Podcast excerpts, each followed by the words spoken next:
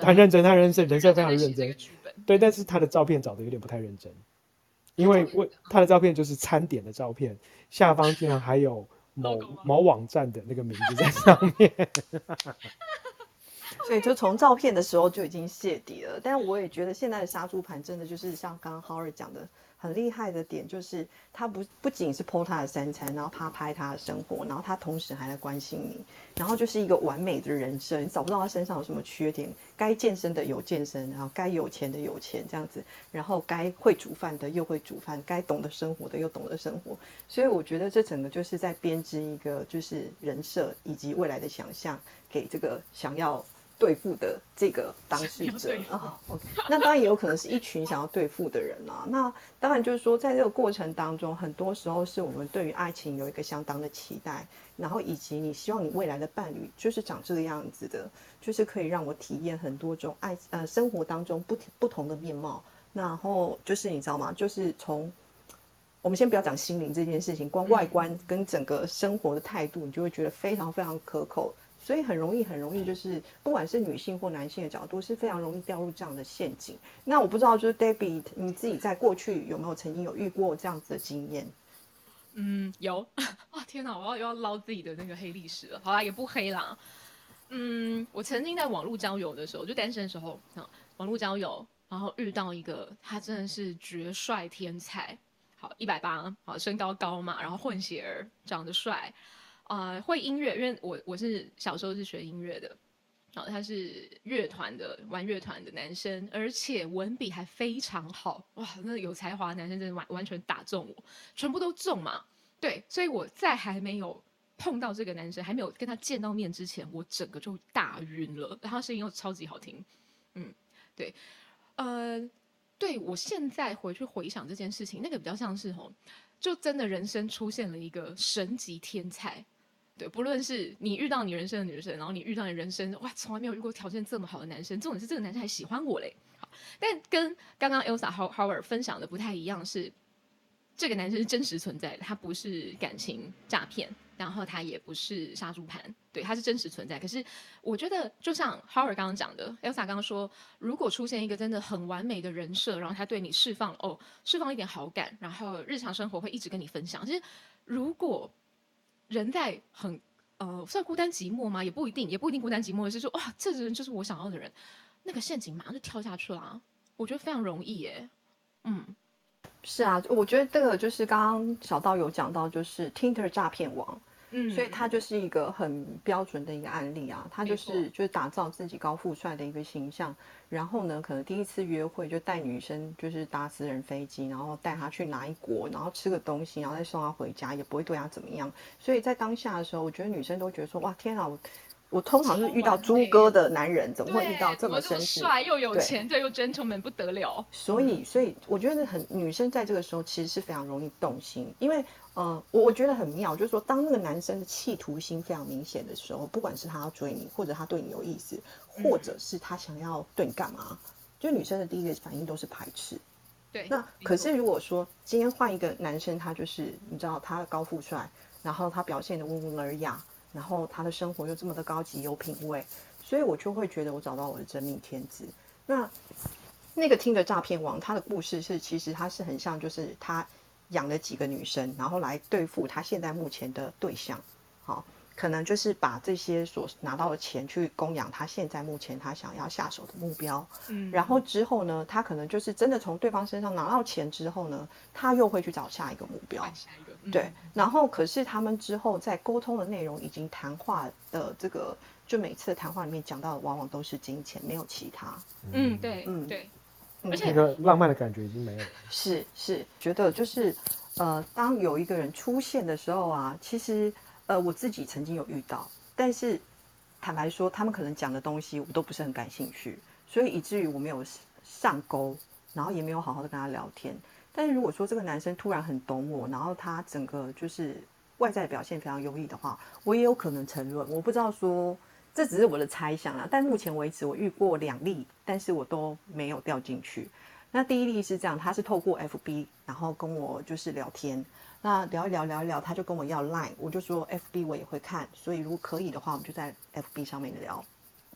那他就跟我讲说，他住在美国，那他想要就是接下来他要呃想要来台湾见见我，那我就觉得哎也聊得好，呃还不错，那就等你等你来嘛。然后大概这件事情他跟我讲后，大概没三天吧，他就跟我突然跟我讲说，他有一件事情就是想要请我帮忙啊、他有一批货，然后卡在哪里的就是海港，然后他想要就是跟我借就是两千块美金，嗯两千块美金，对，那时候我们大概聊了大概两个礼拜左右吧，如果没记错，那个时长大概是两个礼拜。然后我就跟他说：“嗯，我就我的知道你应该是有家人在美国，你怎么没有想过跟你家人借？”他就说他们不方便。我说两千块美金，因为听起来不像是一个大的数字，他们不会连两千块美金都没有吧？啊，然后他就讲说，哦，因为他现在人在哪里，所以他不方便什么。我说哇，那我钱打过去更不方便啊。我说再说，我才跟你认识两个礼拜，你就跟我借钱。我说老娘就是，对不起，我要讲老娘就是，我觉得你可以跟我讲，就是啊，你需要帮助，可能啊，你需要什么样的资源，但你一开口就来跟我借钱，我觉得你一开始就是做这样的打算。嗯，所以后来我就直接跟他讲了一些就是很不好听的话。我讲说：天哪，你一个男人竟然连两千块都没有，你所有的钱在那个货上面，然后做了这样的赌注，我觉得你很应该重新去思考你的。资产配置吧，没错，我就把他 逻辑，对啊，对，然后我就说你应该重新思思考你的人生，因为他不是一个很年轻的一个帅帅小伙，而是一个成熟的中年大叔那就这样子。更怪啦，怎么两是千块美金，超合理的。所以我就觉得说，天哪，OK，好，那我就说，那我觉得我我我就直接跟他说，我不会借你这个钱，这件事情就到此为止，然后我就把他拉黑了。然后这第一次这样子，然后第二次呢，第二次的话就是有个人他就跟我讲他住香港，然后呢他是透过 Clubhouse 找到我的，我不知道你们有没有就是最近吗？没有没有没有，因为其实我加入有一段时间，但是我之前都没有固定在聊，就偶尔就是被邀请的时候有上来讲一下有关房地产的东西。那结果后来反正就不知道为什么就有人加我，就说你是谁？你是哪一位？你有 follow 我吗？这样子，然后他也回答不出个所以然来，这样子，但是他就很认真的就是问候我，就是早中晚，然后非常有诚意的去种问候？问候早 关心问候，哦关心问候对对对，早安、午安跟晚安这种的，就照三餐问候，嗯然后他也会跟你讲说他现在在干嘛，就一副非常有诚意的样子。那理所当然就是你知道我们中国乃礼仪之邦，所以我们就不会就过度的去拒绝人家，因为毕竟人家也没有什么恶意。那后来呢，我就说哦好，我们就聊聊聊聊聊，哎，他就他就跟我讲说他住香港，然后呃我我曾经有一任男友是香港人，所以我就刚我就开始跟他打广东字，啊，懂，然后他就说：“哎、你广东话不错，哪里学的？”他就用普通话跟我讲，嗯，我就说：“你应该都看得懂啊，这样子。”然后后来他又跟我聊，他就讲说：“啊，怎么样怎么样？”就聊一些他想逃避这个话题。嗯那其实我也就心知肚明，他根本就压根儿不是什么香港人哈，绝对是个内地人。然后我就说：“啊，如果再早几年的话，我一定去大陆住这样子。”其实我只是要开启他他是大陆人，这个 对。嗯我只是开一条路跟他讲说，其实我很喜欢大陆。如果早几年的话，我真的很想搬去大陆。这样，大陆现在发展的很好，就是故意狗腿了一番这样子。然后呢，后来呢，他就说，那他打电话给我，那我一听就知道是大陆口音这样子。然后哦，真的有通到电话，哎，对。啊然后呢，我们也就聊聊天啊，因为反正我们会对对岸有一些东西是挺好奇的嘛，那他们也会对我们有一些东西是挺好奇，所以理所当然就是互通有无一下，然后聊了一下，那聊聊聊聊聊，那这这通电话就非常正常的就结束了 ending。那大概在隔了一个礼拜左右，他就问我说：“哎，你有没有在投资虚拟货币？”我说没有，我对这东西完全不懂。那不懂的东西，我就就不要去干嘛，就是去冒险这样。他说啊，我觉得你应该找时间了解一下这样。我说真的吗？那你要教我吗？那以后我要叫你老师喽。然后他就说好，那老师就教你怎么赚钱。然后我听到赚钱这两个关键字，我就有点就是警报，就是像嗯 Howard 讲警报响了。所以我就哦好，我就当做真的是有一个贵人突然从天上掉下来，要教我一些什么事情的心态，然后去学，好去了解，去听这东西。然后他那时候，